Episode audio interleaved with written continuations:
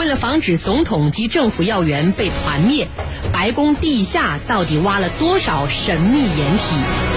谈兵论战，为您详细解读。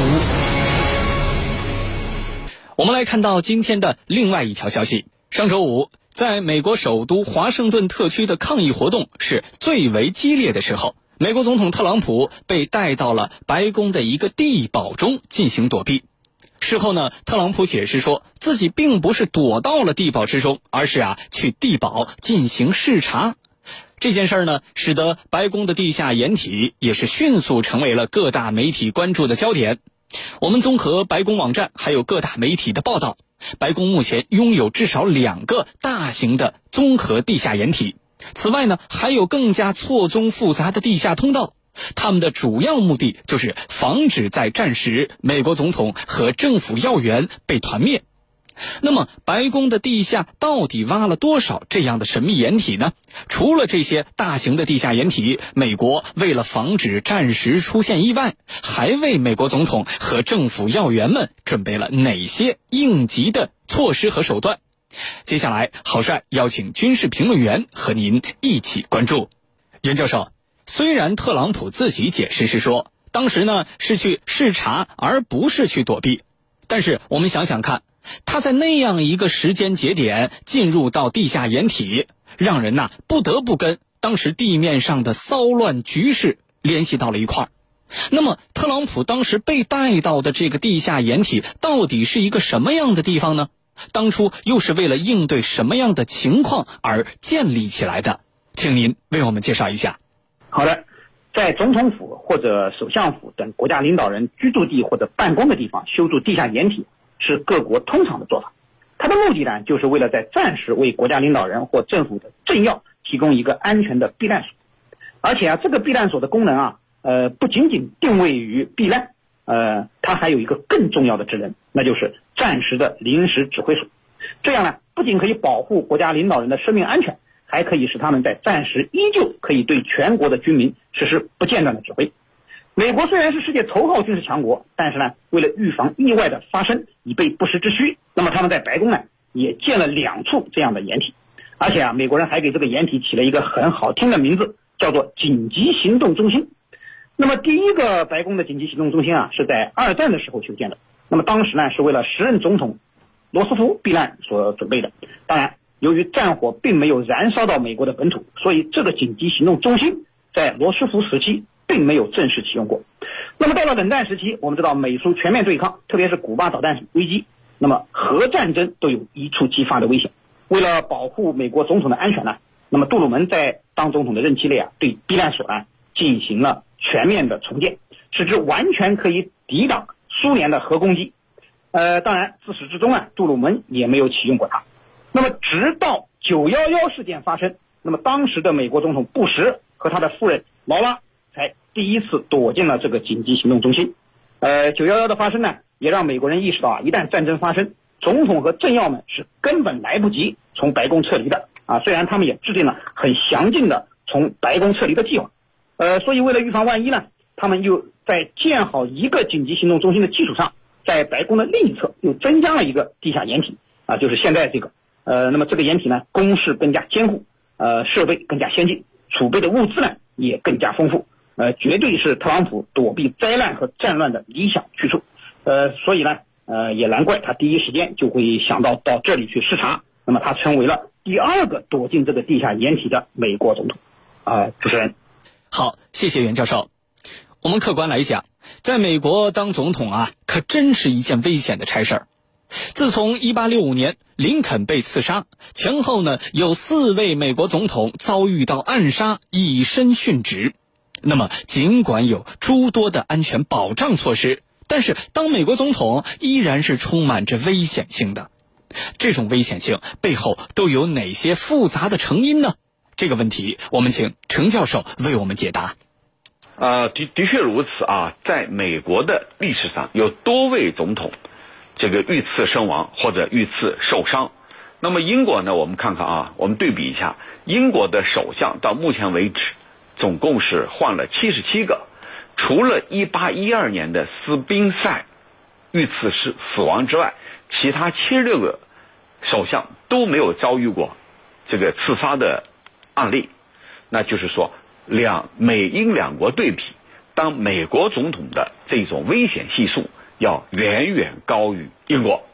那现在就有人问了，为什么？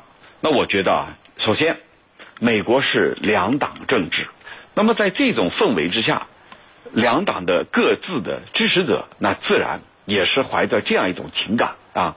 反正我跟你就是水火不相容，那就很容易造成一种极端的趋势。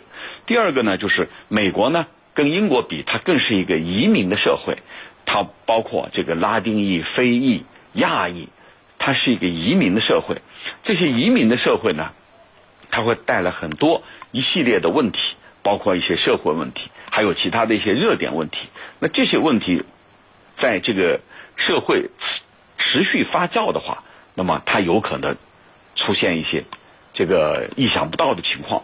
那么再一个呢，就是是什么呢？就是美国这些年来，这个他的总统更重要的是代表他身后的利益集团，就是他可能是某一个军工企业、某一个军工利益集团所支撑的这样一个总统。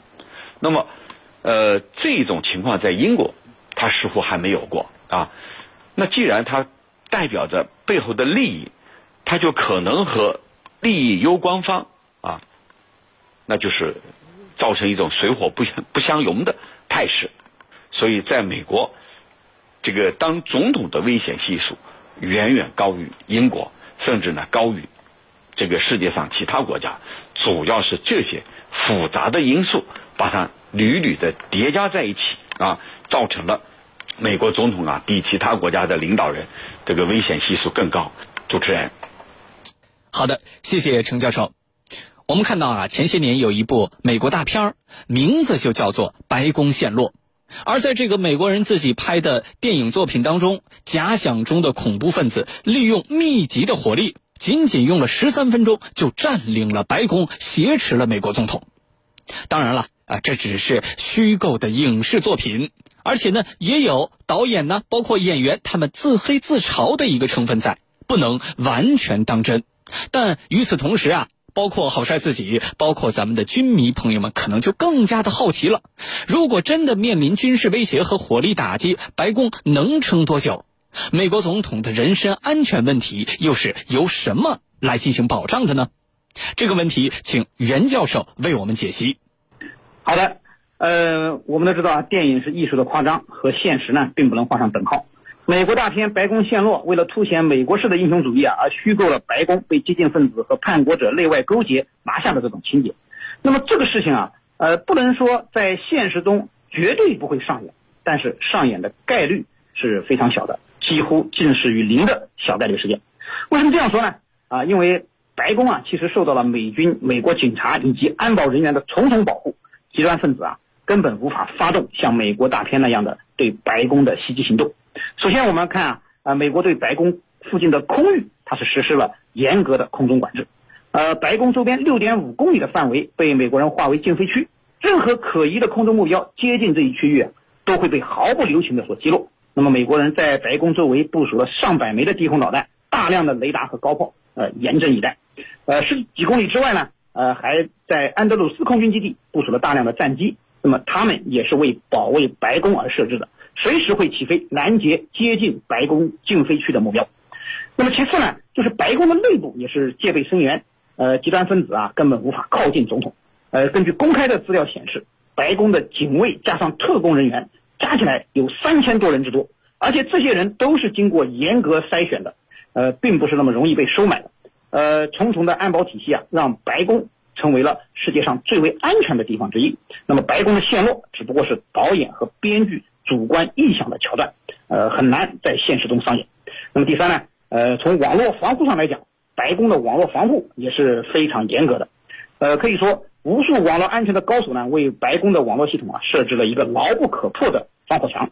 呃，所以你要想破坏白宫的网络系统，让白宫陷于瘫痪，这种事情其实比登天还难。呃，所以啊。呃，白宫被攻陷的这种场景啊，估计也只能在电影院里过过干瘾了。现实中啊，呃，至少近期是不会发生的。那么对于这么安全的白宫，呃，特朗普都不放心，还要跑到地下掩体中去视察，也可以看出啊，面对人民的反对的声浪，特朗普是多么的心虚和不安。呃，主持人，好，谢谢袁教授。我们知道啊。美国总统是美国三军统帅，也是美军自身要尽全力进行守护的核心人物。美国呢有一个计划叫做政府连续性计划，而这个计划呀，在民间的外号就叫做保护总统计划。那么，除了白宫的地下掩体，还有哪些为了防止国家政要被一锅端而做的应急准备呢？未来美国还有可能会出台哪些应急的措施？请程教授为我们介绍。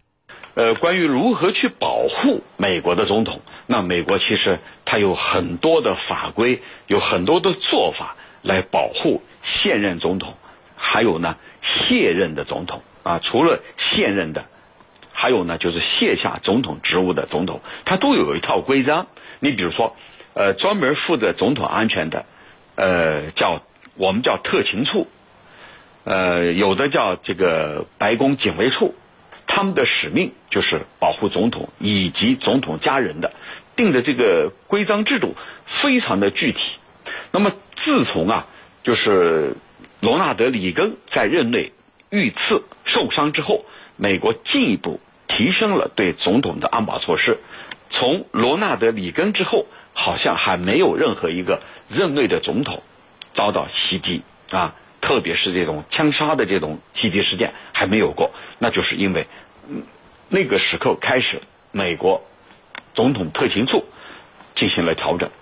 呃，你刚才讲到的还有这个地下掩体，那是指暂时。你看奥巴马时期，他们当时啊，这个下达战令来猎杀本拉登的时候，就是在地下掩体里头，我们也叫这个白宫作战处，在那个里头。下达的作战令，然后呢，通过大屏，通过美国海军陆战队的官兵，他所携带的这个这个摄影摄像系统，实时观看针对本拉登的猎杀行动。那么当时呢，特地到这个呃地下掩体里头来显示，这是在暂时做出的决定啊。那么这一次呢，这个特朗普也在这个。地下掩体里头也跑到地下掩体里头，主要是因为外面呢被一些示威者团团的包围。那么这些示威者，目前美国呢正在动用更多的像国民警卫队啊，还有一些这个其他的力量来这个阻止阻止他们冲击白宫。呃，一个方面呢是把一些水泥墩搬进来了，防止车辆的冲。冲击，再一个方面呢，就是这个加派了人手来阻止他们这个进入到白宫内部，尽可能的把他们阻拦在外围。那么这就是为了保护总统以及总统的家人。从目前来看呢，呃，这些示威者也很清楚，如果说他们冲击白宫，那意味着什么？我觉得他们也不会轻易迈出这一步。但是呢，对白宫这个保卫。保护白宫的这个特勤队员来说，他们一定会动用各种办法来进行保护。主持人，好的，感谢我们的两位军事评论员带来的精彩解读。